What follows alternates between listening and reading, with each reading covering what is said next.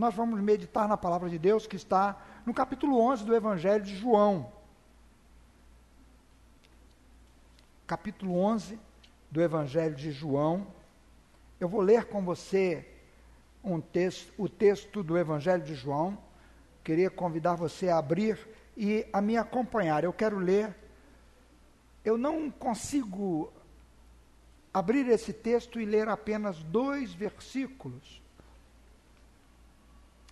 A ministração da palavra de hoje é, bastava um versículo para fazer a ministração, mas eu não quero ler apenas um versículo. Eu vou ler com você do verso 1. Pode soltar para mim aí? 11. Muito bem.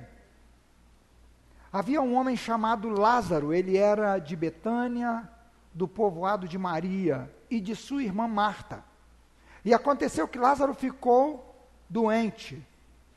Maria, sua irmã, era a mesma que derramara o perfume sobre o Senhor e lhe enxugara os pés com os cabelos. Então, as irmãs de Lázaro mandaram dizer a Jesus: Senhor, aquele a quem amas está doente. Ao ouvir isso, Jesus disse: Essa doença não acabará em morte, é para a glória de Deus, para que o Filho de Deus seja glorificado por meio dela. Jesus amava Marta, a irmã dela e a Lázaro. No entanto, quando ouviu falar que Lázaro estava doente, ficou mais dois dias onde estava. Depois disse aos seus discípulos: Vamos voltar para a Judéia. Estes disseram: Mestre, há pouco os judeus tentaram apedrejar-te, e assim mesmo vais voltar para lá? Antes de ler o próximo verso, que episódio é esse? No capítulo 9, Jesus, é, capítulo 8, verso 59, os judeus pegaram em pedras para apedrejar Jesus. Capítulo 8 mostra uma discussão entre os, os é, Jesus e os fariseus e os, e, e, e os judeus ali, e eles pegaram nas pedras e queriam apedrejar Jesus. O texto diz que Jesus saiu do meio deles e então foi para outro lugar. E agora ele recebe a notícia que seu amigo Lázaro está, está morto e decide voltar para lá. Em face do que os discípulos disseram a Jesus, Jesus responde: O dia não tem 12 horas? Quem anda de dia não tropeça, pois vê a luz deste mundo. Quando é, a, anda de noite, tropeça, pois nele não há luz. Depois de dizer isso, prosseguiu dizendo: Nosso amigo Lázaro adormeceu, mas vou até lá para acordá-lo. Seus discípulos responderam: Senhor, se ele dorme, vai melhorar. Jesus tinha falado de sua morte, mas os seus discípulos pensaram que ele estava falando simplesmente do sono. Então lhes disse claramente: Lázaro morreu. E para o bem de vocês, estou contente por não ter estado lá, para que vocês creiam. Mas vamos até ele. Então Tomé, chamado Dídimo, disse aos outros discípulos: Vamos também para morrermos com ele. Por que Tomé disse isso? Porque ele estava dizendo assim: Nós vamos chegar lá, vamos ser apedrejados de novo. Ele vai, eh, vão, vão querer apedrejar a gente e está arriscado agora a gente não escapar. Ao chegar, Jesus verificou que Lázaro já estava no sepulcro havia quatro dias. Betânia distava cerca de três quilômetros de Jerusalém. E muitos judeus tinham ido visitar Marta e Maria para confortá-las pela perda do irmão. Quando Marta ouviu que Jesus estava chegando, foi encontrá-lo, mas Maria ficou em casa. Disse Marta a Jesus: Senhor, se estivesses aqui, meu irmão não teria morrido. Mas sei que mesmo agora Deus te dará, dará tudo o que pedires. Disse-lhe Jesus: O seu irmão vai ressuscitar. Marta respondeu: Eu sei que ele vai ressuscitar na ressurreição no último dia. Disse-lhe Jesus: Eu sou a ressurreição e a vida. Aquele que crê em mim, ainda que morra, viverá. E quem vive e crê em mim não morrerá eternamente. Você crê nisso? Ela lhe respondeu: Sim, Senhor, eu tenho crido que tu és o Cristo, o Filho de Deus que devia vir ao mundo. E depois de dizer isso, foi para casa chamando a parte Maria, disse-lhe: O mestre está aqui chamando você. Ao ouvir isso, Maria levantou-se depressa e foi ao encontro dele. Jesus ainda não tinha entrado no povoado, mas estava no lugar onde Marta o encontrara.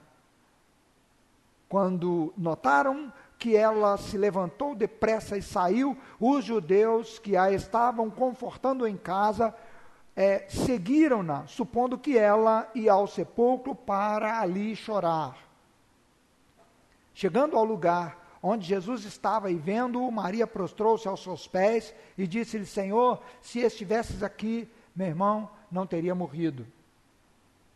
Ao ver, chorando Maria e os judeus que a acompanhavam, Jesus agitou-se no espírito e perturbou-se. Onde o colocaram? perguntou ele. Vem e vê, Senhor, responderam eles. Jesus chorou. Então os judeus disseram: Vejam como ele o amava. Mas alguns deles disseram: Ele que abriu os olhos ao cego, não poderia ter impedido que este homem morresse?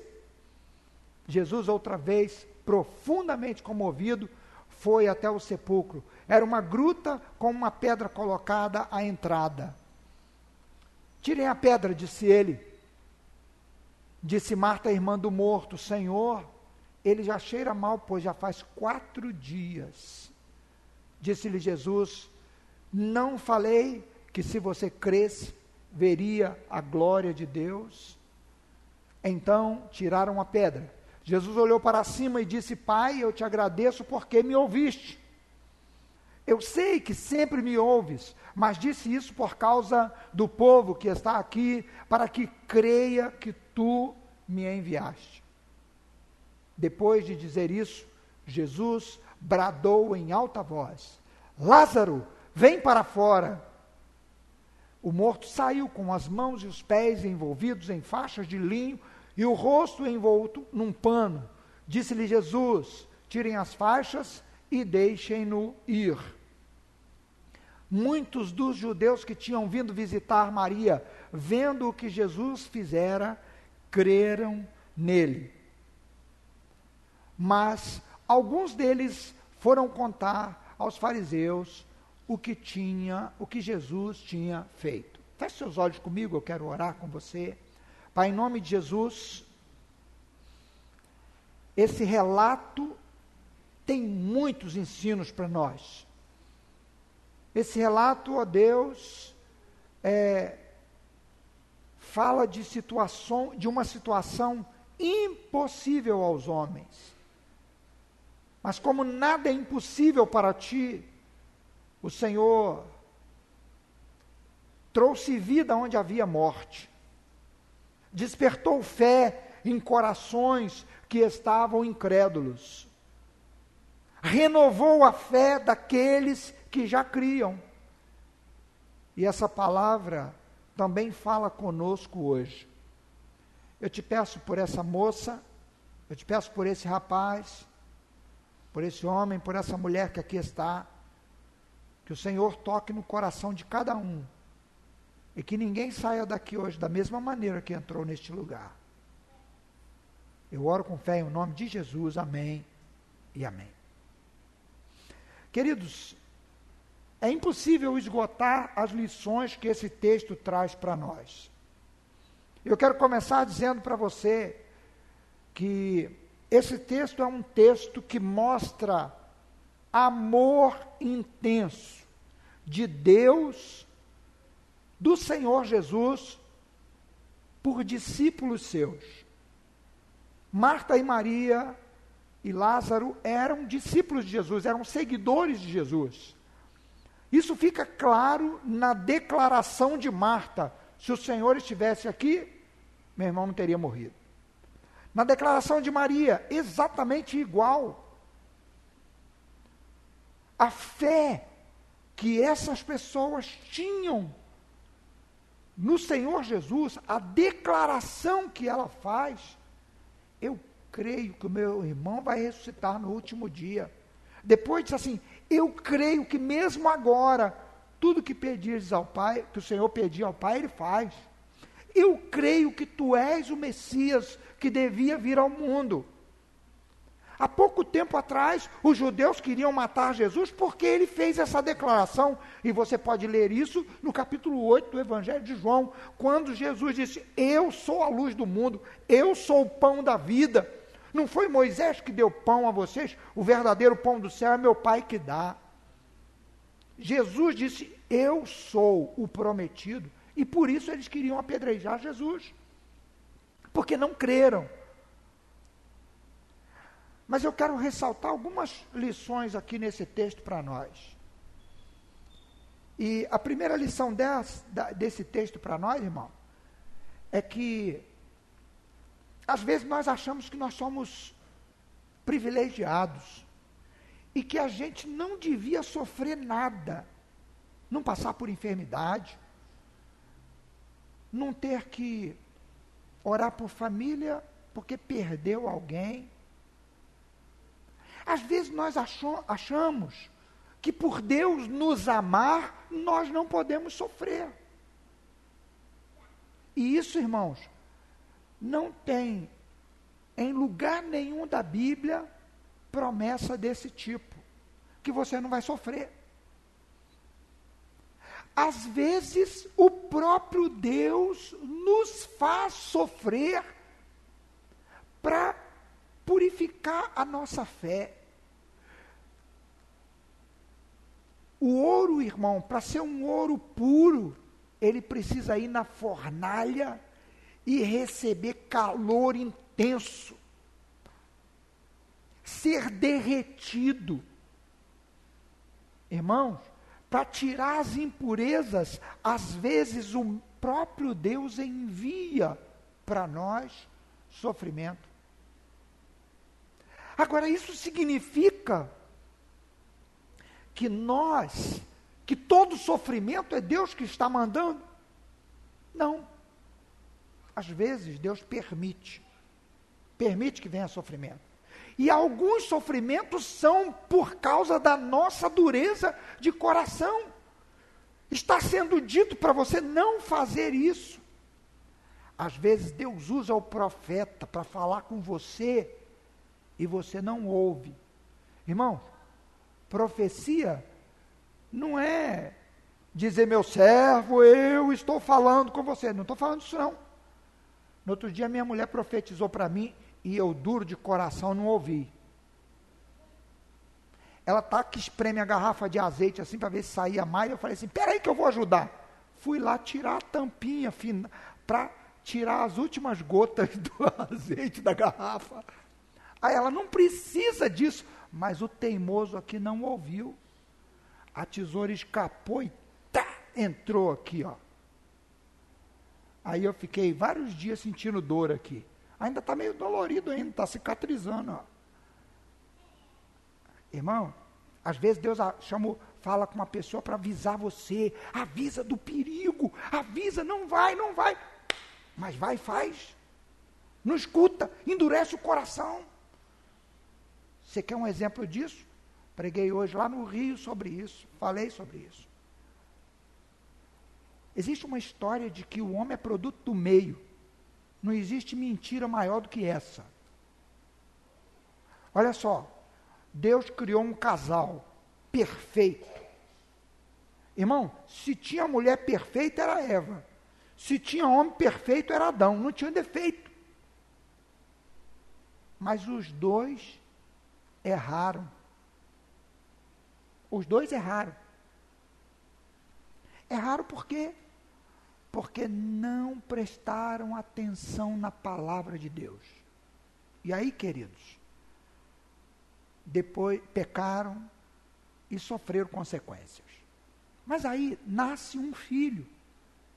E quando eles pecaram, Deus disse assim: Olha, da semente da mulher vai nascer um, que vai derrotar a serpente, que vai derrotar o diabo.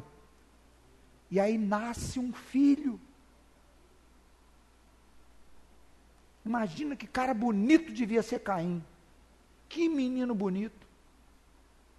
E Eva põe o nome em Caim. Talvez tivesse com a esperança de vai ser dele que vai nascer um. Talvez, não estou dizendo que é, mas.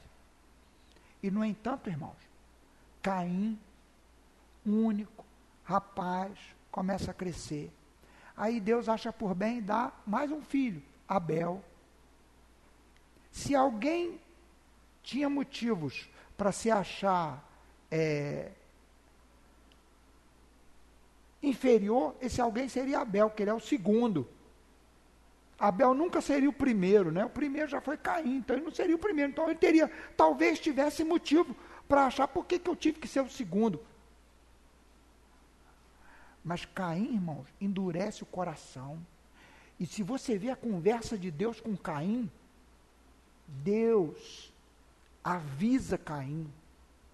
Quase que parece que Deus está implorando Caim para não, não continuar no caminho que está. Deus sempre fala conosco. E o sofrimento de Caim é consequência da sua obstinação. Então, queridos, o sofrimento às vezes vem por causa de obstinação. Mas às vezes o sofrimento vem por quê? Porque nós, por sermos amigos de Deus, temos um inimigo. E esse inimigo, ele não consegue atingir Deus, então ele atinge aqueles a quem Deus ama. Mas não foi esse o caso de Lázaro. O caso de Lázaro é diferente. O texto não diz que foi Deus que colocou a enfermidade em Lázaro. Não diz de onde veio a enfermidade. Mas mesmo Lázaro sendo amado por Deus, ele foi atingido pela enfermidade. E isso nos ensina uma coisa, irmão. Se nós estamos sofrendo, se nós estamos doentes, se estamos passando por dificuldades, nós precisamos é, entender que isso não diz que nós não somos amados. Deus te ama.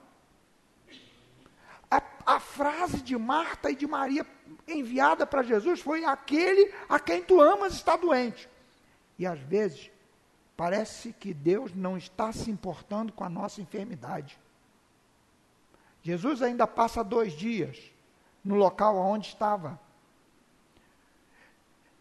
Parece que não dá atenção ao que foi dito. Será que ele amava tanto mesmo? Por quê? Porque Lázaro morre. Irmãos, em várias outras situações, Jesus só disse uma palavra: pode voltar, que ele está curado. Né? Mas com Lázaro ele não fez isso. E Jesus diz o motivo pelo qual ele não fez. Apesar de amar Lázaro. Irmãos, quantos de nós aqui temos coisas que a gente colocou diante de Deus e às vezes a gente pensou algumas vezes, parece que Deus ama mais fulano do que eu. Parece que Deus não me ama. Porque eu estou passando por isso, eu estou orando há tanto tempo, estou falando há tanto tempo, estou buscando. Eu não, eu não ando é, é, na promiscuidade, eu estou buscando agradar a Deus e parece que Deus não está nem aí para mim. É isso que aconteceu.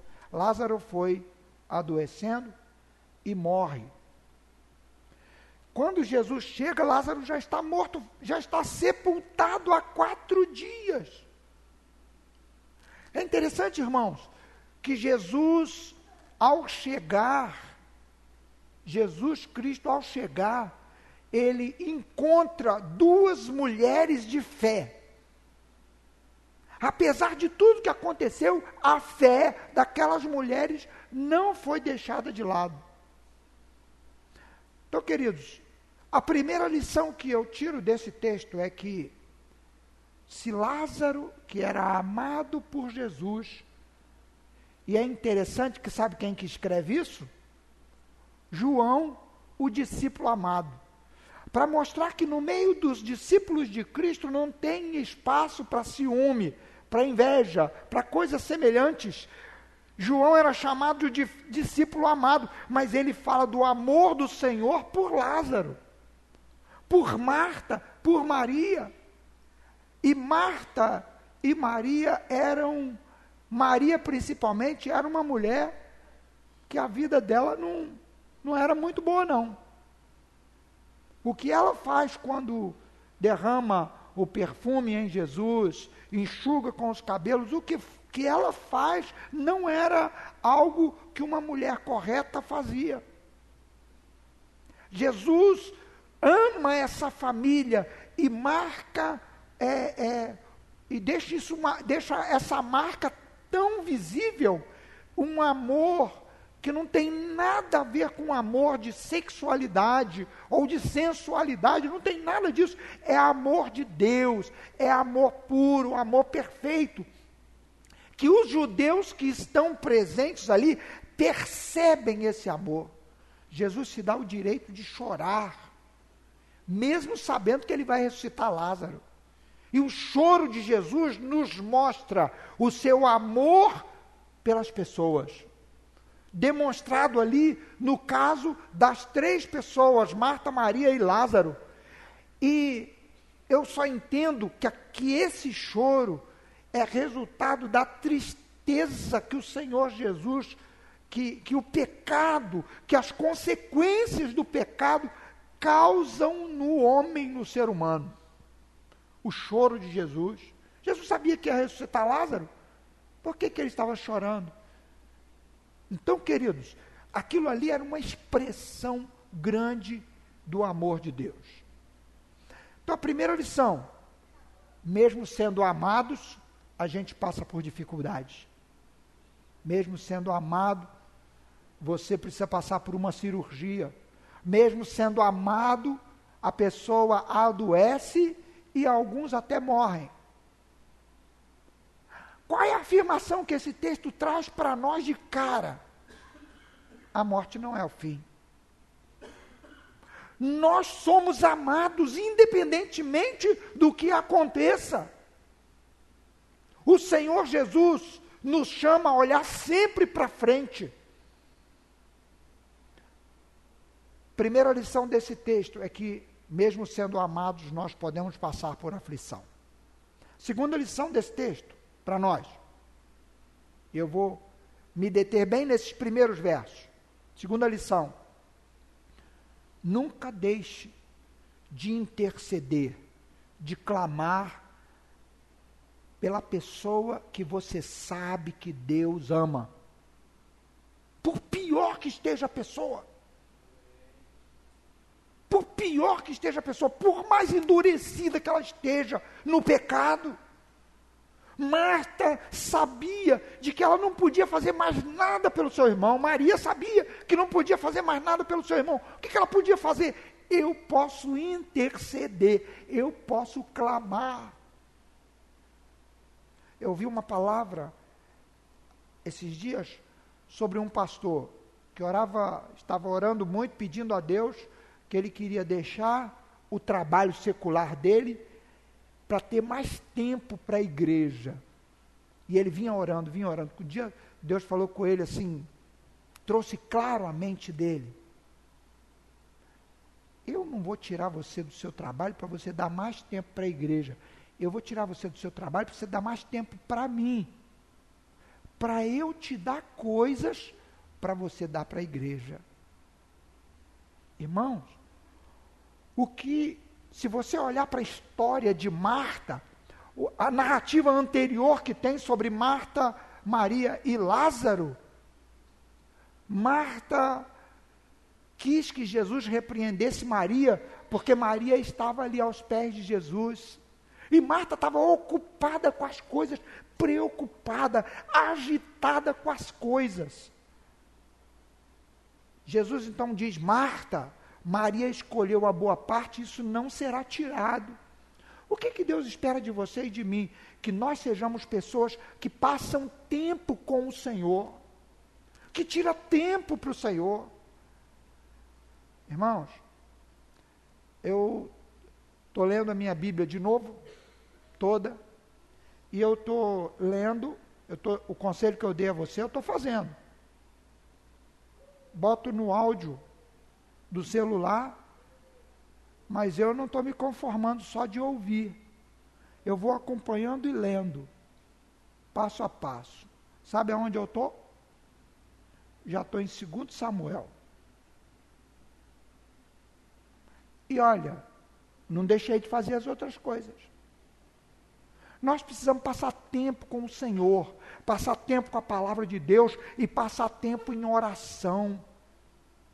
Nós precisamos enxergar que isso nos qualifica, nos ajuda no momento da crise. Onde eu vou buscar ajuda? Onde eu vou? Como eu vou fazer? Não tem fulano, já falei com fulano, já levei fulano, já ajudei fulano, já segurei na mão dele, já dei dinheiro, já carreguei. O que, que eu vou fazer?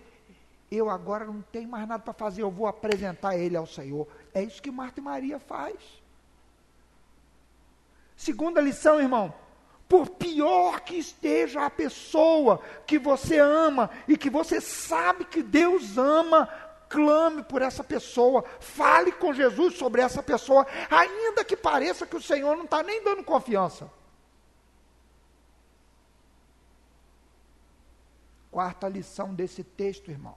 Quarta não, terceira, né? Terceira, eu estou falando aqui, meu, as minhas anotações ali, a tecnologia é boa, mas às vezes ela atrai a gente. Eu fui, preguei no Rio, esqueci de botar para carregar, acabou a bateria. Então por isso que eu pulei para a quarta agora. Mas vamos na terceira lição. Qual é a terceira lição, irmãos? O Senhor Jesus sabia que Lázaro estava doente, demorou, não fez nada, e ele diz o motivo. Eu me alegro, disse Jesus, de não estar lá, para que vocês creiam. De que eu lá não estivesse, para que a fé de vocês seja fortalecida. Tem coisas que acontecem na nossa vida, enfermidade, irmão que Deus quer usar para que a sua fé cresça, mas não apenas a sua, a de outros. Jesus disse que a enfermidade e a morte de Lázaro era para abençoar os discípulos. É o que o texto diz. Mas você sabe o que é mais maravilhoso? É que Lázaro sofreu é, foi adoecendo, foi ficando doente, foi ficando doente. E as irmãs, você sabe que a família adoece junto. Você já reparou isso já? Você não, não tem a mesma doença, mas você tem uma outra, que é a dor pelo sofrimento do outro. E quantas vezes você, mãe, já falou: se eu pudesse, eu trocava com meu filho? Quantas vezes, irmão? Quantas vezes eu vi minha mulher tentando respirar e não conseguia de asma? E eu dizia assim: Senhor, eu sei que o Senhor pode curá-la. Se eu pudesse agora, eu trocava de lugar com ela. Irmãos, as irmãs estavam sofrendo. Mas qual era o objetivo de Deus com aquele sofrimento? A Bíblia diz, Jesus deixa claro, o objetivo era para que os discípulos crescem mais. E é interessante, olha só, é, capítulo 11, capítulo 12, perdão, Olha o que, que acontece no capítulo 12, verso 9. Numerosa multidão soube, é, multidão dos judeus soube que Jesus estava ali na festa, estava ali. E lá foram não só por causa de Jesus, mas também para verem Lázaro, a quem ressuscitara dentre os mortos. Veja só, Jesus permitiu que Lázaro sofresse a enfermidade, permitiu que Lázaro morresse, para ele chegar lá, ouvir a declaração de fé de Marta e de Maria, as duas fizeram uma declaração de fé, E Jesus então chama Lázaro à vida. Para quê? Para que os discípulos fossem fortalecidos na fé e para que outros crescem. O sofrimento e a morte de Lázaro e a sua consequente ressurreição abençoa você hoje, abençoa a mim hoje. Talvez Deus permita que você passe por sofrimento, porque Ele quer abençoar outra pessoa. Já parou para pensar nisso? Eu citei Caim eu vou voltar lá. Caim e Abel. Irmão, nós fomos feitos para a glória de Deus. Nós fomos feitos para agradar a Deus. E se eu tiver que sofrer para que Deus seja glorificado, que eu sofra. Tem irmãos hoje que estão sofrendo. Tem 50 países no ranking dos maiores perseguidores dos cristãos. E tem cristãos sendo mortos hoje, tem cristãos sendo presos hoje. Recebi isso do Portas Abertas hoje. O índice de cristãos, que são mais de 350 milhões de cristãos no mundo que estão sendo perseguidos, alguns sendo torturados, alguns sendo mortos. E o sofrimento e a morte desses cristãos serve para fortalecer a fé de outros. Deus permite, irmão. Por que, que Deus permite o outro lá e não permite você? Não sei. De repente, o irmão lá está precisando passar pela prova, está mais capacitado para passar pela prova do que eu, do que você. Nós cantamos aqui, o Coliseu não parou a igreja. O pessoal vai a Roma, vai visitar o Coliseu. Nossa, que construção maravilhosa! Aqui tinha lutas, tinha batalhas aqui, é, os jogos que haviam aqui, e elogiam aquela, aquele monumento à crueldade. Era um lugar onde as pessoas curtiam ver o outro ser decapitado, ser despedaçado. Um monumento à maldade. Queridos, nós precisamos ser gente que entende que o sofrimento, em alguns casos, é para a glória de Deus. E se Deus permitir que você passe por sofrimento, Deus quer que você continue com uma fé mais viva. Senhor, o Senhor vai usar isso para bênção na minha vida e para abençoar a vida de outros também de alguma forma. Isso nos impede de pedir a Deus que Deus cure? Não. Nos impede que, ah, então se o sofrimento é bênção, então eu não vou nem pedir a Deus. Irmão, Marta, Maria mandaram pedir ao Senhor Jesus. Quando elas mandaram a notícia, elas estavam praticamente gritando: Senhor, cura ele. Agora, Deus tem propósito. E qual é o propósito principal de Deus para a nossa vida? É que em tudo que acontecer conosco, nós tenhamos como objetivo o mesmo objetivo de Deus que nós tenhamos o alvo de fazer a vontade de Deus, ainda que seja contrária à nossa. Jesus orou dizendo: Pai, se possível, passa de mim esse cálice, sem que eu beba. Mas ele tinha que beber, porque se ele não bebesse o cálice do sofrimento, da angústia, da morte ali, no nosso lugar, que seria de nós. A oração de Jesus, às vezes, irmãos, suplanta a nossa. Que não seja feita a minha vontade, mas a tua. Nós podemos pedir, como Marta e Maria pediu. Qual deve ser o nosso objetivo? Eu fui feito para agradar a Deus. E no sofrimento, mesmo no sofrimento, eu quero agradar a Deus. Eu não vou azedar o meu coração, eu não vou amargar o meu coração. Se você queria muito algo e esse algo foi dado para alguém e não para você, você não vai deixar a inveja tomar conta do seu coração, você não vai deixar a, a, o ciúme tomar conta do seu coração, você não vai deixar a mágoa. Sabe por quê, irmãos? Porque tudo isso desagrada a Deus, ofende a Deus, e nós queremos agradar a Deus. Aí eu volto a Caim e Abel. Irmãos, Caim é a personificação de todo o estrago que o pecado pode fazer na vida de uma pessoa. Todo o estrago que a força destruidora do pecado pode fazer na vida de uma pessoa. Agora, essa destruição só acontece se a pessoa endurecer o coração. Caim foi um homem que levou, foi, foi, foi para a igreja. Igual Abel, os dois foram para a igreja. Caim foi oferecer a Deus a sua oferta e Abel foi oferecer a sua oferta. Tem gente que diz que Deus não aceitou a oferta de Caim porque era de cereais, e, e aceitou a de Abel porque era do novilho. Não tem nada a ver, não tem base bíblica isso, irmão. Porque Deus pede cereais de oferta também, lá na frente para Moisés. Diz para Moisés assim: ó, fala com o povo para trazer os cereais também como oferta. Então não é isso.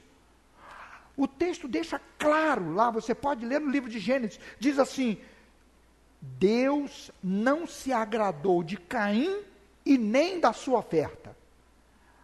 Ao passo que Deus aceitou a oferta de Abel e a pessoa de Abel. Deus se agradou de Abel e da sua oferta. Então veja só, irmãos, o que que isso nos ensina? Nos ensina que se nós somos decepcionados, nós precisamos agir diferente de Caim. Caim se decepcionou por Deus não aceitar a sua oferta. Como assim não aceita a minha oferta? E ele irou-se, ele ficou com raiva. E Deus então avisa Caim, fala com Caim, volta Caim. A coisa não aconteceu do seu jeito, por quê? Porque o seu jeito está errado. O jeito que você fez começou errado lá atrás. Eu tenho que aceitar você. Eu preciso que. Eu, eu, eu quero que você proceda bem, haja bem, haja certo. Se você age mal e você traz um presente para mim, o que, que adianta esse presente? Eu vou me agradar do presente se eu não me agrado de você? Queridos, nós precisamos ser gente que quando está tudo bem, nós queremos agradar a Deus. Se a situação estiver difícil, o sofrimento estiver grande, nós precisamos saber que Deus não deixou de nos amar, continua nos amando do mesmo jeito, e Ele, de alguma forma, vai fazer com que esse sofrimento, esse problema, essa angústia, seja para a glória dEle, para a bênção na minha vida e na vida de outros. Está claro isso para você? Então, queridos, veja só, o que o texto nos ensina, além disso, irmão, muitas outras coisas. Mas hoje eu estou chamando, eu quero chamar a sua atenção para o fato do sofrimento. Como no sofrimento, como no momento do sofrimento, nós conseguimos exaltar o nome do Senhor. Se quando no período da bonança, como aconteceu com Marta, Maria e Lázaro, a gente está servindo ao Senhor. Marta, Maria e Lázaro amavam o Senhor e eram amados por Ele. Eu e você precisamos aprender isso, e esse texto nos deixa essas lições. É claro que a coisa acontece de forma maravilhosa. Jesus então chega e faz as declarações mais maravilhosas que uma pessoa pode ouvir. Jesus disse assim: Eu sou a ressurreição e a vida. Aquele que crê em mim não morrerá eternamente. Irmãos, todos nós somos amados por Deus e a expressão do amor de Deus já foi demonstrada por Jesus. Agora, ela vai ser vista por todos num determinado dia. Quando isso vai acontecer? Pode acontecer daqui a quatro dias, como foi o caso de Lázaro. Pode acontecer lá no futuro. Mas ainda que demore, a expressão do amor de Deus vai se manifestar na nossa vida. Eu quero convidar você a ficar de pé e eu quero orar com você.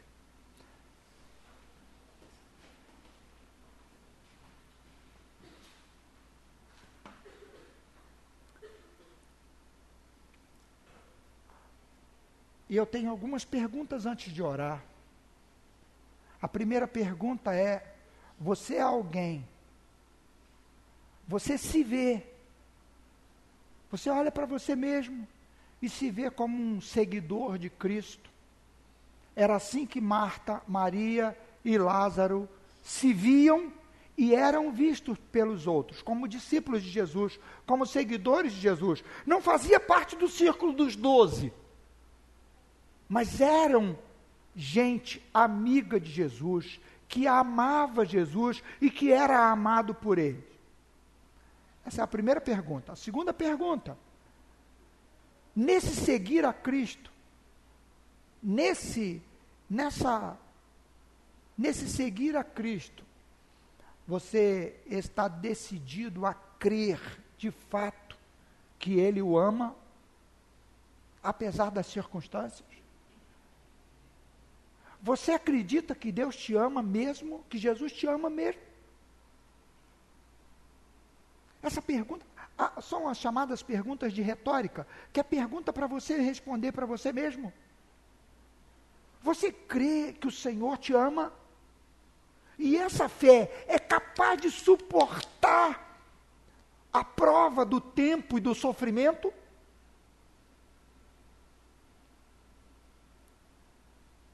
Se nós não somos capazes de suportar o sofrimento por amor a Cristo, é porque nós amamos mais a nós mesmos do que a Ele.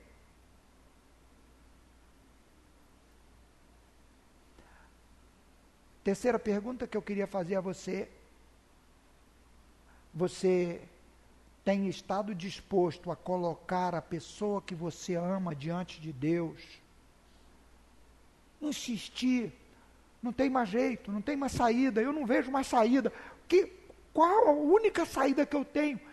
É o Senhor. E é assim que Marta e Maria fizeram por Jesus. Você está disposto a fazer isso? Feche os seus olhos um momento. E eu queria desafiar você a crer agora e a falar com Deus a favor de alguém. Alguém que você olha e diz assim: Fulano está morrendo.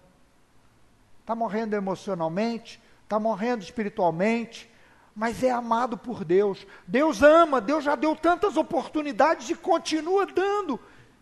Eu vou interceder por ele.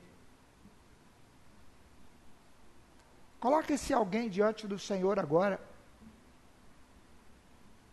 O que é que pode acontecer lá onde essa pessoa está? Só Deus sabe.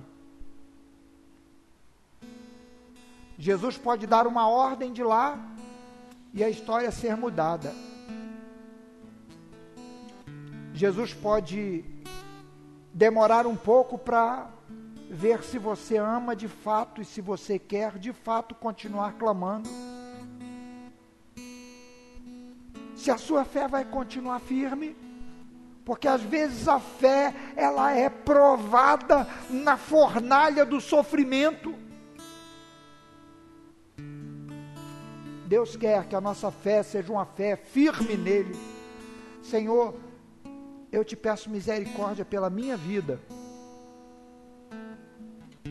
Ajuda-me, Senhor. Eu quero ser alguém que intercede, como Marta e Maria. Eu quero ser alguém que crê, ainda que o sofrimento esteja grande. Eu quero ser alguém que não se dobra quando a perseguição vem, quando a decepção chega, quando a enfermidade atinge eu quero continuar com a certeza de que eu sou amado por ti, que o Senhor me ama e que o Senhor ama essa pessoa pela qual eu apresento, a qual eu apresento a ti, Senhor. Fale com Deus agora por alguém. Apresente ao Senhor a vida de alguém. Ainda que demore, ainda que pareça demorado, Jesus disse que depressa o Senhor fará justiça aos seus escolhidos que clamam a Ele dia e noite.